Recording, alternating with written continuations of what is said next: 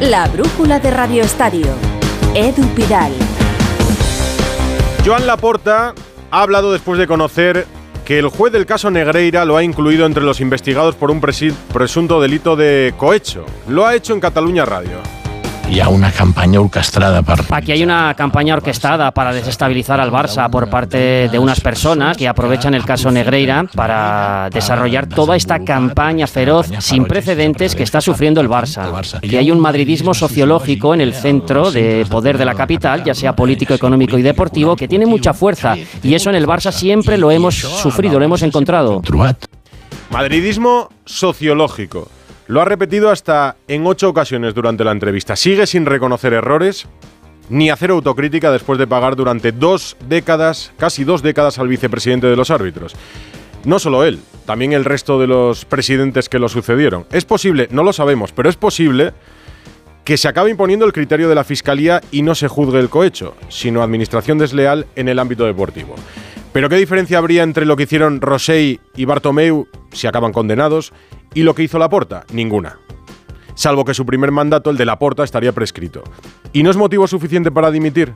Porque pagar el Barça pagó. Laporta pagó. La dimisión no la debemos pedir nosotros, la debería exigir el propio barcelonismo si entiende que lo que hizo es reprochable, más allá de una sentencia condenatoria. De momento no parece tener oposición entre el barcelonismo, porque Víctor Font, que ha hablado hoy, es como abrir una botella de champán sin presión. Siempre parece que sería un magnífico gestor, pero desde un segundo plano. El carácter o la personalidad de Laporta los seguidores que tiene Laporta no los tiene Víctor Font. El caso es que por fin hemos escuchado a Joan Laporta y ha seguido detenidamente esa entrevista Alfredo Martínez. Hola Alfredo, Barcelona, muy buenas. Hola, muy buenas tardes, Edu. Entre otras cosas ha dicho que se esperaba esa interlocutoria del juez, pero que los culés pueden estar muy tranquilos, que no hay fundamento, que no hay delito continuado y que no tiene recorrido, que es extraño que un juez instructor califique estos hechos porque no hay soborno y además Negreira no es funcionario. Ha apelado a su condición de abogado. Dice, oye, soy jurista y todo esto creo que no tiene ningún recorrido. En cualquier caso, dice que no ve de momento una fotografía con Rosell y con Bartomeu, porque le mandó un mensaje a Rosell diciéndole, oye, que yo no tuve nada que ver en lo del eh, comisario Villarejo, pero en cualquier caso no ha recibido con eh, respuesta de Sandro Rosell. Dice, cuanto más lucho para defender al Barça, más lo quiero. Y habla así en otro momento de la entrevista cuando le preguntan, ojo, porque yo creo que será una polémica que va a durar cuando veamos el Camp Nou recién hecho en el futuro, ¿no? El Mundial de España 2030. ¿Será sede Barcelona? Él entiende que sí, pero ¿finalista? Sí, sí, sí. De fet, ja Sí, vamos a pedirla a final del Mundial. Ya hace meses que pedimos ser sede en el caso de que dieran el Mundial a España, Marruecos y Ucrania. Yo creo que seremos seguro, seguro sede de la semifinal. Y para la final afecta lo que hemos hablado al principio. Tendremos el campo con más aforo, pero es lo que te decía, los centros de poder de la capital son muy madridistas y seguramente veremos que la final se juegue en el Santiago Bernabéu. Son, muy madridistas y seguramente veremos que la final la jugará en el Santiago Bernabéu. La pullita ahí también de la porta y te cuento rápidamente nombres deportivos. Joao Félix, Joao Cancelo. Estoy enamorado de Joao Félix, nos gustaría conseguir que ambos sigan en el futuro en el Barcelona. Y Leo Messi, él tomó una decisión, no quería tener tanta presión, lo respetamos, pero hay que hacerle un gran homenaje y sería fantástico que fuera en el estreno del Camp Nou. En líneas generales han sido algunos de los ítems más importantes del presidente del Fútbol Club Barcelona que ha justificado que la asamblea telemática dice, bueno, aquí pueden participar todos. Nos cuesta la presencial 850.000 euros y la telemática 320.000. Mira, con eso justifica que no esté la gente allí. Medio millón de ahorro. Eh, Víctor Fon ha hablado esta mañana, le has preguntado por la posibilidad de que la porta dimita y yo decía, es una botella de, de champán sin presión porque es la oposición a la porta pero no se opone a la porta. Bueno, eh, sí se opone, él, habla de modelos de gestión, dice yo creo que es un problema de gestión, que no han revertido la situación, que nos están engañando con las cifras, él, eh, él ha dado unos datos esclarecedores dice, oye, aquí no están cambiando la situación, el agujero sigue siendo enorme. Y cuando yo le preguntaba si el tema Negreira, si el dos años y medio no haber revertido la situación, estaba obligado a dimitir, él como dices tú, bueno, tampoco es que exija esa dimisión. Me gustaría que el club, con el presidente a su cabeza, fuera más generoso en este sentido y abriera más las puertas y, podemos discrepar. Eh, yo siempre había tenido una relación muy cordial con el presidente y tengo la sensación de, de por intentar ejercer lo que creo que es una responsabilidad, pues ya soy enemigo y ya soy no sé qué. Los enemigos están en Madrid, están en otro sitio. Aquí todos queremos lo mejor para el club. Ahora vuelvo a Barcelona y me cuentas lo deportivo. Alfredo, noticia de hoy. La UEFA aplaza el partido de la Europa League entre el Villarreal y el Maccabi Haifa. Víctor Franch. Edu, ¿qué tal? Buenas tardes. Pues hoy se ha conocido esa decisión de la UEFA que ha sido la de atender a la solicitud de aplazamiento formulada por parte de los equipos israelíes, tanto del Maccabi Haifa en Europa League contra el Villarreal como también del Maccabi de Tel Aviv que disputa la Conference League. De esta forma, el partido previsto para el jueves de la próxima semana se pospone al próximo 6 de diciembre, lo que obliga también a mover otras fechas al Villarreal. Precisamente esa semana se disputa la segunda eliminatoria Copera en la que previsiblemente estarán los amarillos y que deberán trasladarla a la semana del 20 de noviembre. De la misma forma, la UEFA solicita también a los clubes israelíes que propongan un escenario alternativo, un territorio neutral para los partidos que deben disputarse en su territorio y que en el caso del Villarreal sería el próximo 9 de noviembre. Suspendido también el Bélgica-Suecia, que se detuvo al descanso con empate a uno. Miguel Venegas. Sí, el que se detuvo por el atentado en el, pasado, el pasado martes, por un atentado en Bruselas en el que murieron dos personas suecas que iban precisamente a ver ese partido. Bueno, hoy el, Comité Ejecutivo de la UEFA ha decidido que el partido se suspende definitivamente y el resultado al descanso, cuando se paró, uno a uno, se confirma como definitivo. Esto es por, por dos cuestiones. Una, los dos equipos están de acuerdo, no hay ningún cambio en la clasificación. Eh, Bélgica ya estaba clasificada, mientras que Suecia ya estaba eliminada y la otra razón, la que todos sabemos, no hay fechas. Imagina lo difícil que es cambiar una fecha a un partido de selecciones y ya es difícil hacerlo uno de clubes. Pues es verdad. Relacionado con el ataque terrorista de Hamas a Israel, un ministro, un ministro francés, lo hemos comentado estos días, habló de vínculos de Karim Benzema con un grupo terrorista. ¿Ha habido más reacciones en Francia, Manu Terradillos? Sigue el fuego cruzado en torno a Karim Benzema. Edu esta mañana ha sido su abogado quien ha querido equiparar lo que ocurre a una persecución nazi. Hugues ha sido entrevistado por RMC, donde ante esa petición de retirar la nacionalidad francesa al jugador, ha recordado que Benzema, nacido en Francia, solo tiene la nacionalidad francesa y ha recordado dónde sí se hacían esas cosas. Intentar quitar la nacionalidad a un nacional nativo, si nos remontamos en la historia, eso se hacía en la Alemania nazi. Así estamos hoy en día.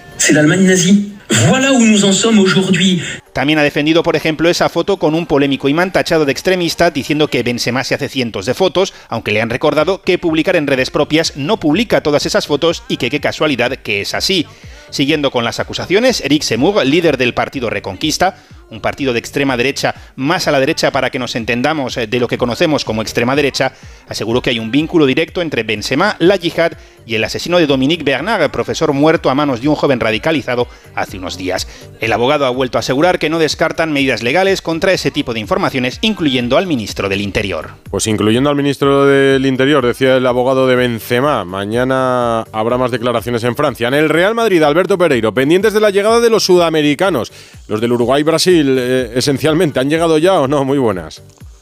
¿Qué tal? Muy buenas, sí. Eh, han llegado. Llegaron eh, esta mañana más o menos sobre las 11 12. Eh, ya sabes que tanto Rudiger, que juega en Filadelfia frente a México, como eh, el partido que teníamos de madrugada, de martes a miércoles, con eh, el encuentro y el duelo entre Brasil y Uruguay, con la participación de Vinicius y Rodrigo de Valverde, pues les dejaban el aire para, con ese día de descanso que siempre tienen los futbolistas cuando llegan de un partido internacional, entrenar solo el viernes. Pero el Madrid cambió la sesión de trabajo de el día de hoy de las 10 de la mañana a las 3 de la tarde y les da tiempo a todos. Ancelotti se tiene que frotar las manos eh, sabiendo que 13 futbolistas que se le han marchado para este eh, parón de doble partido internacional, los 13 le han venido sanos. Primero llegaron los de España y Luka Modric, ya están incorporados tanto Jude Bellingham como Chouameni Camavinga, así como eh, los que acabamos de citar ahora. Así que pendientes de la sesión de mañana para confirmar, uno, que David Alaba está perfecto, por lo menos así ha hecho toda la semana, y dos, que Arda Güler entre en la primera convocatoria, porque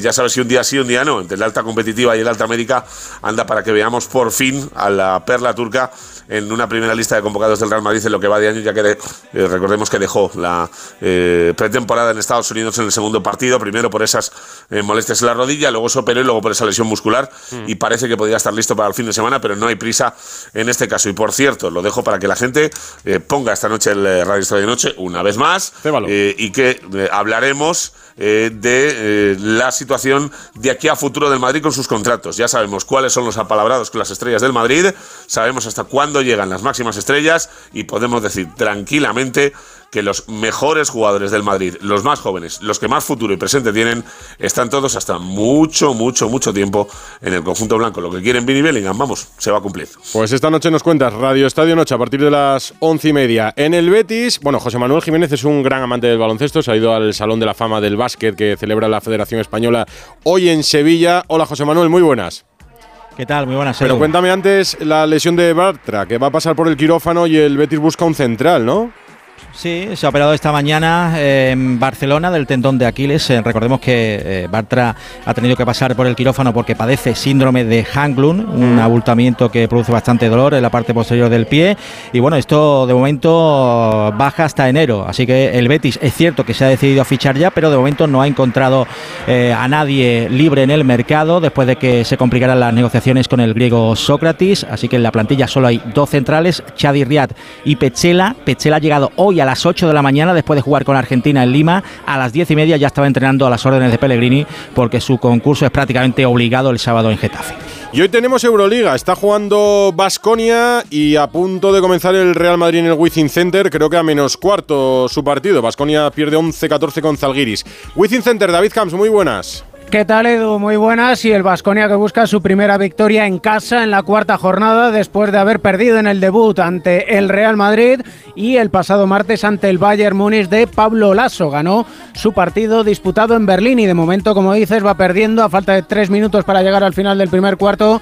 11 Vasconia, 14 Zalgiris Kaunas en un partido que puede ser importante para la clasificación de cara a los playoffs. El Vasconia y el Zalgiris, como ya sucediera la pasada temporada, buen seguro que estarán optando por el octavo, noveno, séptimo puesto. Y en el Wizzing Center, en apenas dos minutos, comienza un partido con aroma Final Four, porque se enfrentan el Real Madrid, líder invicto con cuatro triunfos, y el Armani Milán de los ex merengues Ettore Messina y Nicola Mirotic, el ex del Real Madrid y del Barcelona, que ha sido recibido como no podía ser de otra manera, dirán los aficionados del Madrid, con pitidos y silbidos de inicio, como ahora en este anuncio del quinteto titular, donde está Nicola Mirotic, abucheado por los cerca de 6.000 espectadores que de momento se dan cita en este Wizzing Center, el Real Madrid con cuatro triunfos, el Armani Milán con tres en apenas un minuto y medio. Empieza este partido. La brújula de Radio Estadio. Edu Pidal. Hay dos tipos de motoristas, los moteros que se saludan por la carretera y los mutueros que hacen lo mismo pero por menos dinero. Vente a la mutua con tu seguro de moto y te bajamos su precio sea cual sea. Llama al 91 555 5555. Hay dos tipos de motoristas, los que son mutueros y los que lo van a ser. Condiciones en mutua.es. Navega con Costa Cruceros. Reserva ya tu crucero todo incluido desde solo 699 euros por persona y disfruta durante 8 días del mejor entretenimiento a bordo y vive una gran experiencia. Consulta condiciones y reserva tu crucero Costa en tu agencia Halcón Viajes. Más de 50 años y millones de viajeros hacen que hablemos viajero. Halcón Viajes. Sabemos de viajeros.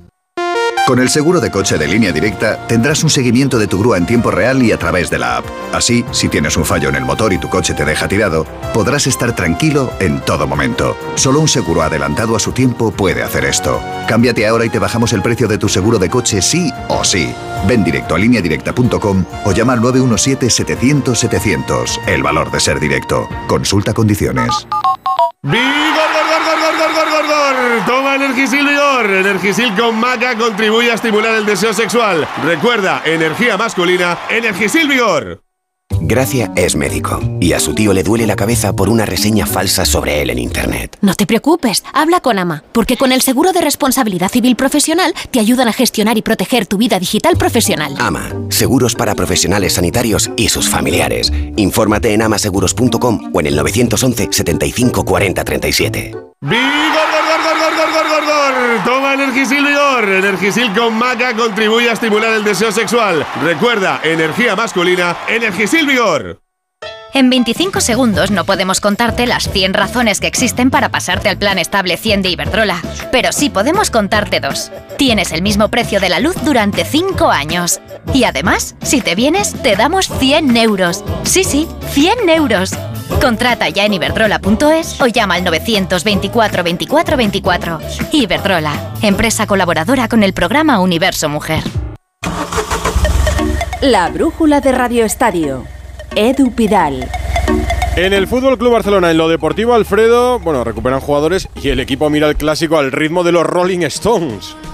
Sí, porque ya se ha sabido que se va a llevar esa camiseta, que por cierto, ¿sabes lo que vale? ¿Cuánto? Más de 2.000 euros Oh. la edición especial, solo hay 22 camisetas firmadas por todos los jugadores y 400 euros las 1.899 que se van a vender también de esta edición especial. Esa será la camiseta que lleven el Barcelona y posiblemente algunos de estos jugadores. Hoy han vuelto ya los dos Joaos y Christensen, pero hasta mañana me llama la atención que en el Real Madrid ya estaba Rudiger, pues hasta mañana no llegan Ter Stegen, Gundogan y Araujo. Vamos a ver porque va a tener que hacer auténticas maravillas el técnico del Fútbol Club Barcelona que mañana adelanta la rueda de prensa. ¿Sabes por qué? Para no coincidir con la asamblea de compromisarios que es el Ah, próximo claro. sábado a las 9 de la mañana. Y me dicen desde Bilbao que John Uriarte sí estará en el Barça Atleti Bilbao. Sabes que no estuvo el presidente del Sevilla, que se sentó en la grada y que había cierta suspicacia sobre el próximo presidente. Ni siquiera el tema Íñigo Martínez ha agrietado la relación. Estará en el Atleti Bilbao Real Sociedad Femenino a las 12 de la mañana y coge un vuelo para tratar de estar en ese clásico el próximo domingo a las 9 de la noche Barcelona Atleti. Pues no ha creado precedente, al menos de momento, Pepe Castro. Gracias, Alfredo, en Barcelona. El Sevilla espera el estreno de Diego Alonso ante el Real Madrid y ya tiene a todos los jugadores de vuelta. Carlos Hidalgo. Buenas tardes, así es, debuta Diego Alonso al frente del equipo sevillista, lo hemos visto estos días en el césped metiendo muchísima intensidad en los entrenamientos. Por cierto, esta tarde estaba prevista una sesión a las seis y media ya con todos los internacionales porque hoy han regresado Acuña, Ocampos y Gudel, pero se ha suspendido por la alerta naranja que se ha decretado en Sevilla. Fuertes lluvias y vientos de casi 100 kilómetros por hora han impedido que los jugadores del Sevilla salten al césped y Diego Alonso se ha tenido que conformar con un entrenamiento en el gimnasio. La buena noticia es que los tiene a todos disponibles, no hay nadie en la enfermería porque Mariano, que era el último, ya está con el grupo. Y es que este fin de semana vuelve la Liga, primer partido de la jornada, Osasuna Granada, mañana a las 9 de la noche, un fin de semana de película con guion de Paco Reyes. Ha sido una semana larguísima sin fútbol, Edu, porque ni ha jugado la selección, ni ha habido Champions, ni hemos tenido Liga, pero por fin regresa al Campeonato Nacional con sus goles, sus polémicas, sus comunicados, sus bares y con clásicos de siempre, como el Sevilla-Real Madrid, que tendrá en la previa, y ya veremos después, un gran protagonista, Sergio Ramos. ¿Quién pensarán en el Madrid, y con razón, que es uno de los nuestros? Ahora uno de los nuestros sería de la familia. Ahora no sé yo si a Mariano lo consideran también uno de los suyos. El capo en los Barcelona Athletic es el equipo culé cuando recibe al conjunto vizcaíno en el Camp Nou, ya que solamente han arrancado dos puntos de las últimas 20 visitas. Los de Valverde van a querer amarrarse a un arnés para rascar puntos de la montaña de Montjuic. Y cara a cara embalaídos entre John Simeone Travolta y Nicolas Benítez Cage, con el agua al cuello para los vigueses que están en puestos de descenso. Coqueteando con el descenso está el Villarreal, que no termina de subir a la y esperan hacerlo ante el Deportivo Alavés, que se encomendará a Samu Moradión, que viene de estrenarse como goleador con la sub-21. Y fuera de nuestro territorio habrá que ver en pantalla panorámica el Manchester City Brighton, o lo que es lo mismo, Guardiola, que ya lleva dos derrotas consecutivas contra Ansu Fati. Bueno, eso sí es que juega, porque el que sí lo va a hacer seguro será Erling Haaland, y lo hará con rabia, porque no rascó bola contra España y está fuera de la Eurocopa. Y en Italia, con Butaca VIP, veremos qué pasa en el Milan Juventus, que viene marcado por actuaciones mafiosas en el mundo de las apuestas. Puedo asegurarles que intentábamos llevarnos hasta la última migaja. Sabes quiénes somos y nosotros sabemos quién eres. ¿Entendido? La brújula de Radio Estadio.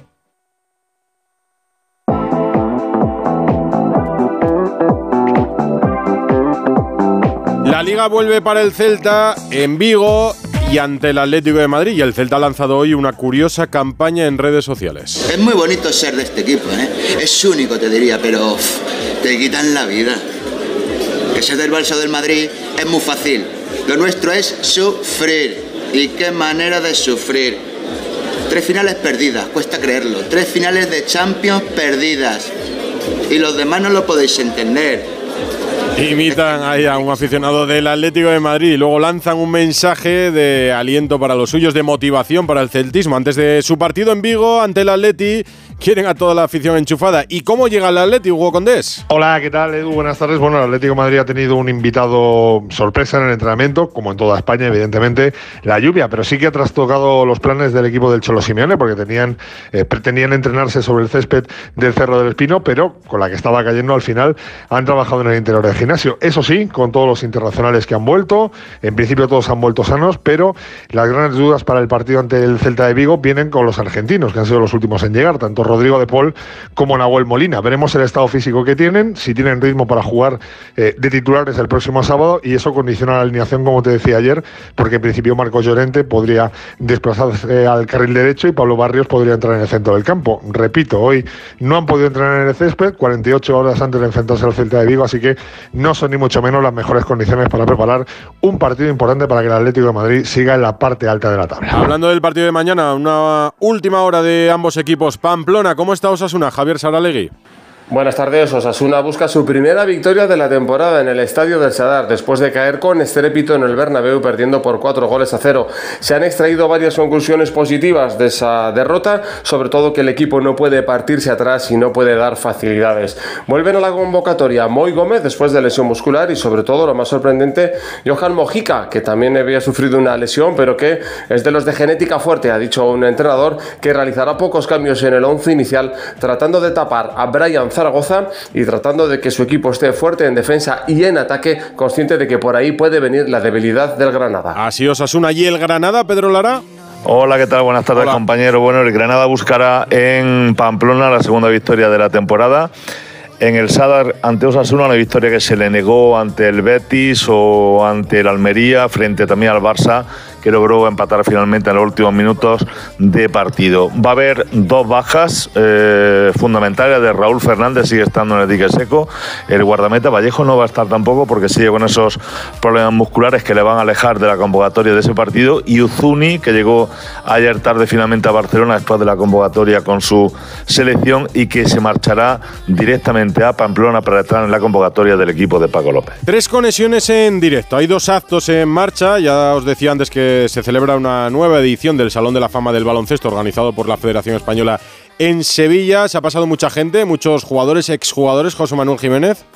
Sí, la verdad es que bastante ambientado y con eh, gran eh, nivel. Y bueno, hay que decir que eh, en esta tercera edición ingresan nombres como Pepo Hernández, Felipe Reyes. eh, Felipe Reyes está por aquí, Laia Palau, Woni Gewer, la madre de los Hernán Gómez, eh, eh, Skola, eh, Danilovic, eh, Malkovic. eh, también ingresa Dirk Nowitzki, el único de los que acceden que no está presente. Lo va a intervenir por videoconferencia. Y también la gran estrella que es Pau Gasol.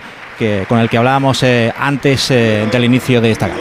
Siempre es una noche y momentos emo- emo- emotivos y, y muy emocionantes ¿no? de vivir, y, um, porque bueno, hay muchos recuerdos, eh, los años van pasando ¿no? para todos y, y bueno, pues al final eh, juntarte y tener ocasiones para juntarte después de, de años, pues es, es importante también, ¿no? Así que nada, eh, vamos a disfrutar de, de la noche eh, y, eh, y nada, que sea especial para todos.